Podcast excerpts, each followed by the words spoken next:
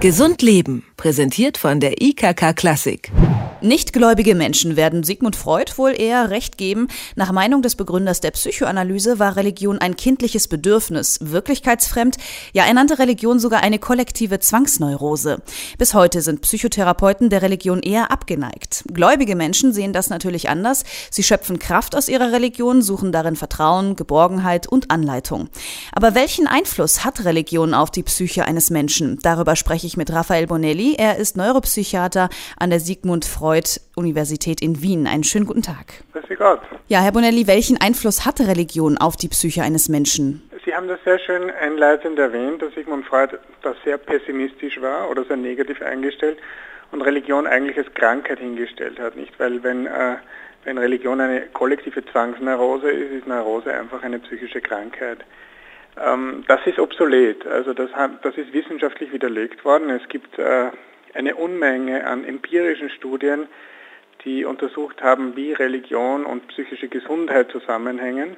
Ungefähr 10 Prozent der Studien äh, erfassen einen, tatsächlich einen negativen Einfluss von Religiosität auf die Psyche und etwa 70 Prozent erfassen einen positiven Einfluss. Also es überwiegt bei Weitem der positive Einfluss, wobei das hauptsächlich im Bereich Suizidalität ist, also Selbstmord, Sucht und, und Depression. Das sind die drei Dimensionen, wo Religiosität ziemlich eindeutig einen Ein positiven Einfluss auf die menschliche Psyche hat. Also würden Sie sagen, es ist im Grunde gesünder oder fast sogar ratsam, gläubig zu sein? Naja, also gläubig ist man nicht deswegen, damit man gesund ist. und ich glaube auch nicht, dass das funktioniert, wenn man jetzt sagt, okay, ich möchte möglichst lang leben und gesund sein und deswegen bin ich jetzt gläubig. Also insofern ist das eine Milchmädchenrechnung. Aber de facto wissen wir, dass, äh, dass gläubige Menschen in einigen Aspekten, besonders eben Sucht, Suizidalität, geschützter sind als andere. Sigmund Freud hatte bei Religion von einer Neurose gesprochen. Das ist ja im Grunde eine Nervenkrankheit. Wenn wir jetzt beispielsweise den Katholizismus betrachten, hier gibt es ja ähm, einen ganzen Haufen von Regeln und Moralvorstellungen, die zu befolgen sind.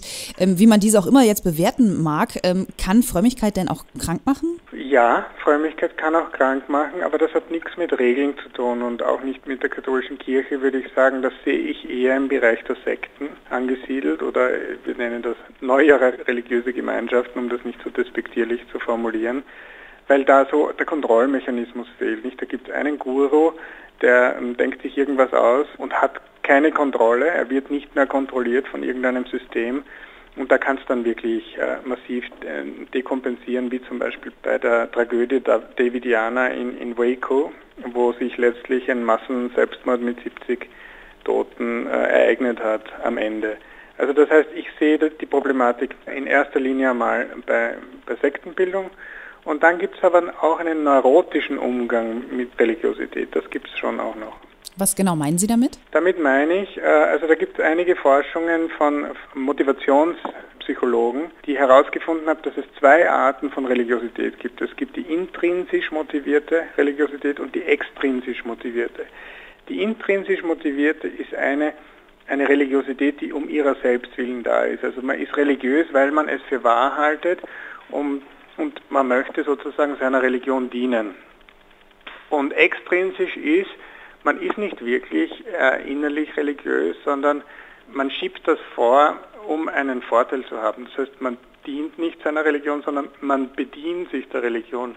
Das heißt, man ist religiös, weil es opportun ist. Und diese zweite, die extrinsische Form der Religiosität, die ist in den Studien vergesellschaftet mit, äh, mit schon schädlichen Einflüssen auch. Das eine, was Sie jetzt beschrieben haben, das geht so in Richtung Fanatismus, oder? Der extrinsisch Motivierte ist sehr leicht fanatisch, weil er auch sehr leicht auf andere herunterschaut, nicht weil er, weil er eben eine Wir-Mentalität hat. Wir sind besser, weil er eben Profit äh, haben will oder einen Profit herauszieht aus seiner Religiosität, nicht? Aber das ist eigentlich der unechte Religiöse. Das ist das, was in der Bibel als Heuchler oder als Pharisäer beschrieben wird. Der, der es einfach nicht ernst meint. In der Religion, ähm, zumindest in der christlichen Kultur, spielt ja auch Seelsorge eine große Rolle. Menschen, die Probleme haben, besprechen sich mit Geistlichen, suchen dort Rat.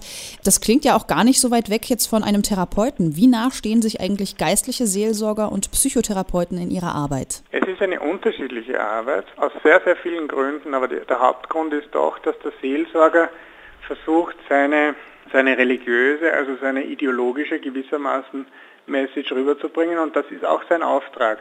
Man geht zum Seelsorger, weil man eigentlich mehr erfahren will über Gott und wie das eben dessen Kirche oder dessen Religion lehrt. Das heißt, er verkörpert auch ein Lehrsystem, der Seelsorger, und gibt seine Ideologie weiter. Der Psychotherapeut darf eigentlich seine Weltanschauung, seine Ideologie nicht weitergeben. Das ist nicht sein Auftrag und die Patienten kommen nicht deswegen zu ihm.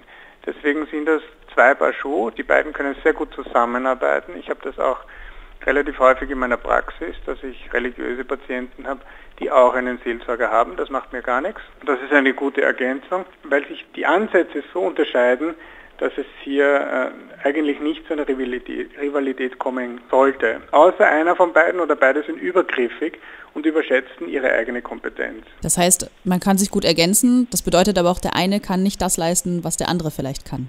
Genau. Jetzt habe ich gelesen, gerade Psychotherapeuten sollen Religion mit großer Skepsis gegenüberstehen. Ähm, stehen die Freuds Theorien noch so nah oder woran liegt das Ihrer Meinung nach? Ich glaube schon, dass es, es sind eher die Älteren Semester, die sich da noch ein bisschen schwer tun. Ich sehe eigentlich eine große Aufbruchstimmung und eine Offenheit für jegliche Form von Spiritualität in, bei den jungen Psychotherapeuten. Also diese, dieses Vorurteil, dass jede Religiosität schon, schon krank ist und, äh, und ein, ein, ein krankhaftes Denkmuster. Ein älterer Kollege von mir hat einmal Mickey Maus Denken dazu gesagt, das ist sehr despektierlich. Das habe ich den Eindruck, ist eher im Aussterben. Raphael Bonelli ist Direktor des Institutes für Religiosität in Psychiatrie und Psychotherapie in Wien. Mit ihm habe ich über Religion und Psyche gesprochen. Haben Sie vielen Dank für das Gespräch. Danke, wieder an.